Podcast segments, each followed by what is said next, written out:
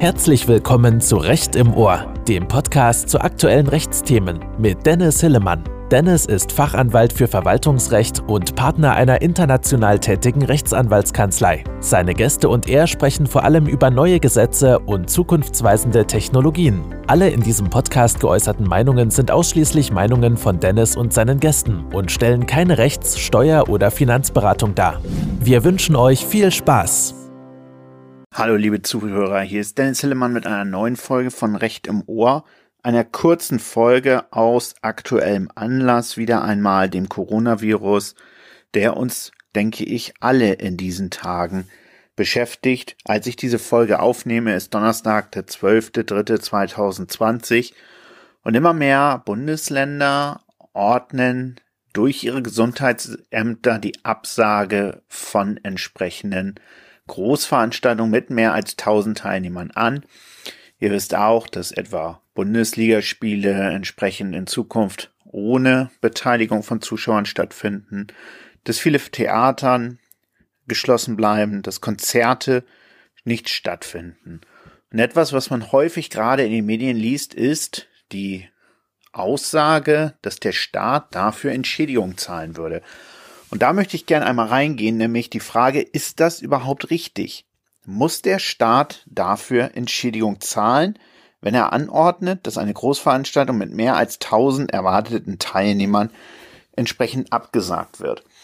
Und äh, um mal kurz vorweg zu spoilern, meine Ansicht ist, in der Regel wird es derzeit in der derzeitigen Situation nicht müssen.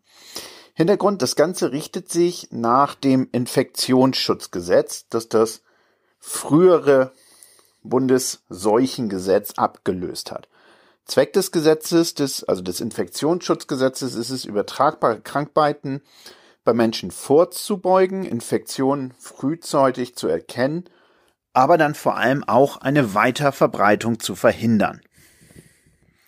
Und dementsprechend ermächtigt das Infektionsschutzgesetz die zuständigen Behörden zu sogenannten allgemeinen und besonderen Maßnahmen und unterscheidet Maßnahmen zur Verhütung – und dann andererseits zur Bekämpfung übertragbarer Krankheiten. Und das ist ganz wichtig, diese Unterscheidung sauber zu verstehen, weil von ihr auch maßgeblich die Frage abhält, abhängt, ob eine Entschädigung später geschuldet ist.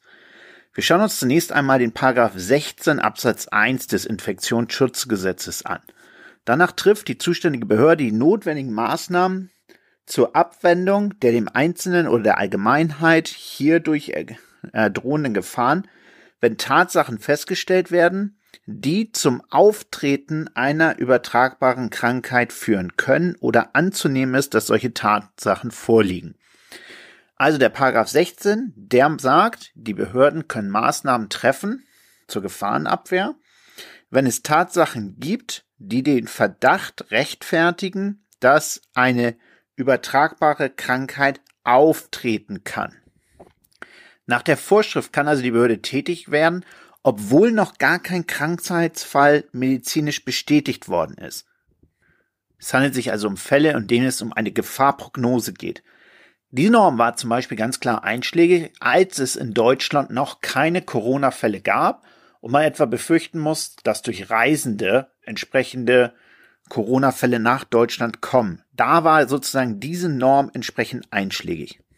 So, nach Paragraph 17, das ist dann die Nachfolgevorschrift, können dann zum Beispiel Gegenstände vernichtet werden, die mit einem Krankheitserreger möglicherweise belastet sind.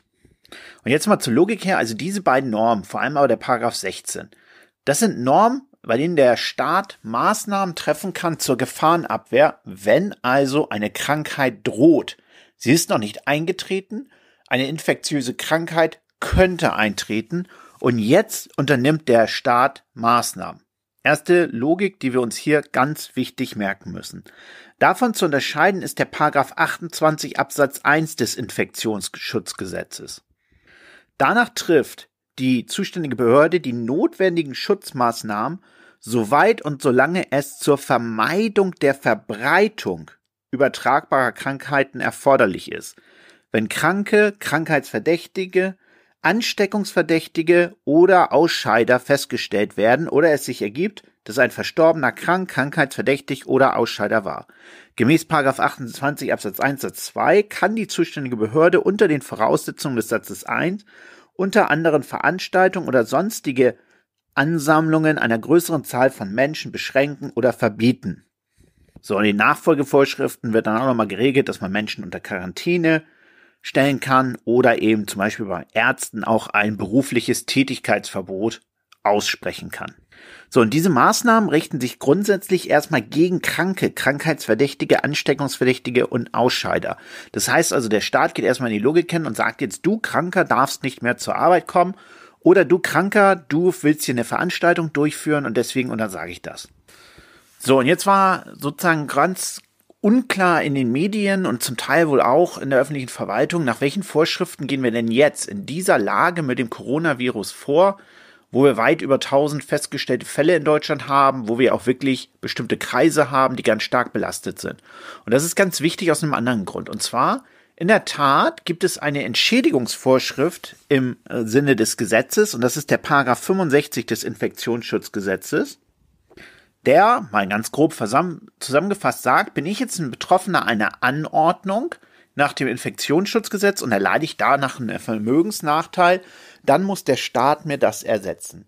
Das gilt aber nur, und das ist das Entscheidende, und das ist auch ausdrücklich nochmal durch die Rechtsprechung äh, bestätigt worden, in den Fällen von Paragraph 16 und Paragraph 17.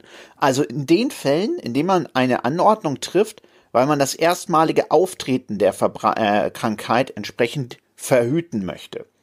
So, jetzt aber ganz wichtig. Wir sind in dieser Situation bei Corona wohl nicht mehr bei 16 und 17, sondern wir sind bei 28. Und zwar geht es nämlich bei 28 darum, dass ein Krankheitsfall im Sinne des Gesetzes eingetreten ist. Also ein Krankheitsfall, ein Infektionsfall ist im Geltungsbereich des Infektionsschutzgesetzes eingetreten und danach kann die Behörde dann Maßnahmen treffen. Und zwar diese Maßnahmen können sich nicht nur gegen den Kranken richten, sondern wenn eben auch Tatsachen die Annahmen berechtfertigen, dass etwa Krankheitsverdächtige oder Anstecker entsprechend auch zu solchen Veranstaltungen gehen, dann können sich solche Maßnahmen auch gegen den Veranstalter richten. Das heißt, die Veranstaltung kann dann entsprechend verboten werden. Wie ja jetzt auch etwa die meisten Bundesländer schon das gemacht haben, indem sie gesagt haben, hier Veranstaltungen mit mehr als 1000 Leuten, die werden entsprechend untersagt. So, und jetzt das Entscheidende. Jetzt geht's also nicht mehr um die Bekämpfung des erstmaligen Auftretens einer Infektionskrankheit, dann wären wir bei 1617 Infektionsschutzgesetz, sondern jetzt geht es darum, die Verbreitung einer festgestellten Krankheit entsprechend zu unterbinden. Und deswegen sind diese Maßnahmen, die jetzt die Bundesländer erlassen, und wenn man sich die mal anguckt, zum Beispiel von Hamburg oder von Bayern oder auch von Sachsen, dann steht da immer drin, jetzt werden diese Veranstaltungen nach Paragraph 28 des Infektionsschutzgesetzes entsprechend untersagt. Und das ist jetzt die ganz wichtige Erkenntnis. Nach dieser Vorschrift in Verbindung dann mit dem 65 der Entschädigung gewährt, gibt es nämlich keine Entschädigung. Das heißt, die Vermögensnachteile müssen rechtlich nicht nach dem Infektionsschutzgesetz entsprechend ersetzt werden. Jetzt kann man sich fragen, warum ordnet der Gesetzgeber das denn so an? Also er weiß ja, wenn ich jetzt hier Riesenveranstaltungen aus absage, wie etwa Messen, dann entstehen ja unfassbar große Vermögensnachteile für den Veranstalter der Messe, vielleicht aber auch sozusagen für die Teilnehmer.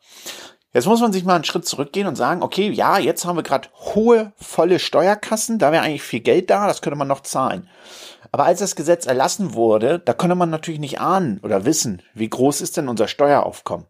Und jetzt stellt euch mal vor, das Steueraufkommen wäre nicht gut, es würde sozusagen dem Staat nicht finanziell gut gehen und es würde dann eine entsprechende Epidemie entstehen. Und der Staat würde sagen, ja, eigentlich müsste ich zum Schutz der Volksgesundheit hier die Veranstaltung absagen, aber ich kann mir gar nicht die Entschädigungszahlung entsprechend leisten, deswegen lasse ich das.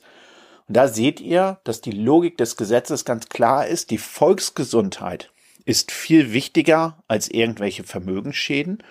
Und deswegen gilt es in den Fällen von 28, anders als in den Fällen von 16, 17, eben keine Entschädigung. Das heißt, Dort bleiben die entsprechenden Veranstalter auf dem Vermögensnachteil sitzen. Ob der Staat dann freiwillig Entschädigungen gewährt oder Förderung oder Darlehen, das ist davon zu unterscheiden. Das ist im zweiten Schritt. Und was zum Teil jetzt auch in der Praxis diskutiert wird, ist die Frage, naja, okay, dann wehre ich mich halt nicht gegen die 28-Verfügung nach dem Infektionsschutzgesetz, kriege ich eh keine Entschädigung. Aber ich sage, du Staat, hast es alles viel zu spät gemacht und hätte ich das früher gewusst, dann würde ich dort, hätte ich sozusagen anders agiert, hätte viel geringere Vermögensschäden. Du musst mir zumindest diese Differenz ersetzen nach dem Motto, hättest du das jetzt schon vor einer Woche gemacht, als wir alle wussten, dass Corona kommt, dann hätte ich mich da ganz anders drauf eingestellt.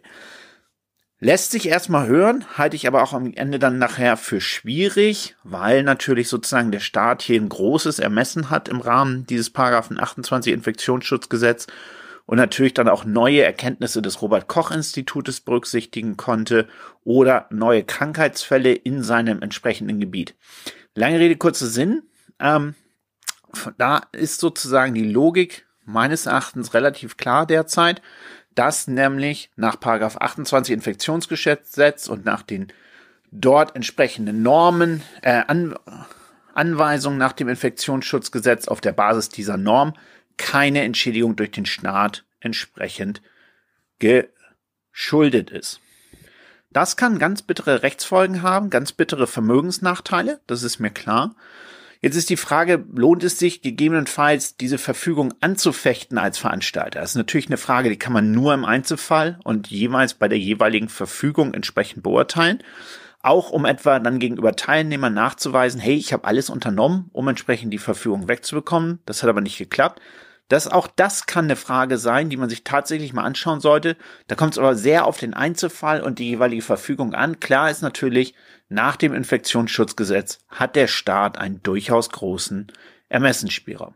Deswegen war es mir jetzt mal klar, auch die zum Teil sehr unklare Medienberichterstattung mal aufzugreifen und einmal klarzustellen, nein, das Infektionsschutzgesetz ist hier relativ eindeutig. Gehen wir nach 28 Infektionsschutzgesetz vor als Staat, sagen wir, wir wollen die Verbreitung bereits aufgetretener Krankheiten, also hier des Coronaviruses verhindern und können das nachweisen, dass es Krankheitsfälle eben auch in unserem Gebiet gab und wir deswegen diese Maßnahmen treffen mussten, dann wird es äußerst unwahrscheinlich, dass dort Entschädigung rechtlich geschuldet ist. Ob der Staat dann sozusagen freiwillig noch entsprechende Entschädigung gewährt oder, oder Förderung oder verbilligte Darlehen, das ist davon zu trennen. Mir war das einmal wichtig, das allen mitzugeben und das auch mal entsprechend klarzustellen.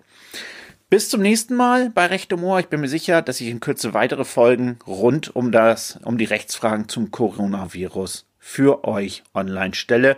Habt ihr Fragen, habt ihr Anmerkungen, schreibt mir gerne, insbesondere auf LinkedIn. Ich freue mich von euch zu hören. Auch wenn das für uns alle eine schwierige Zeit ist, haltet die Ohren steif, das werden wir auch durchstehen und insbesondere werden wir uns die Rechtsfragen, die es da gibt, sicherlich als Anwälte, Juristen, als Richter mit Maß anschauen und vernünftig entscheiden. Dementsprechend bleibt dran, ich freue mich von euch zu hören. Bis zum nächsten Mal. Habt ihr Themenvorschläge? Wollt ihr Gast einer Folge sein? Dann schreibt Dennis einfach auf LinkedIn oder auf Xing. Er freut sich von euch zu hören. Bis zum nächsten Mal bei Recht im Ohr.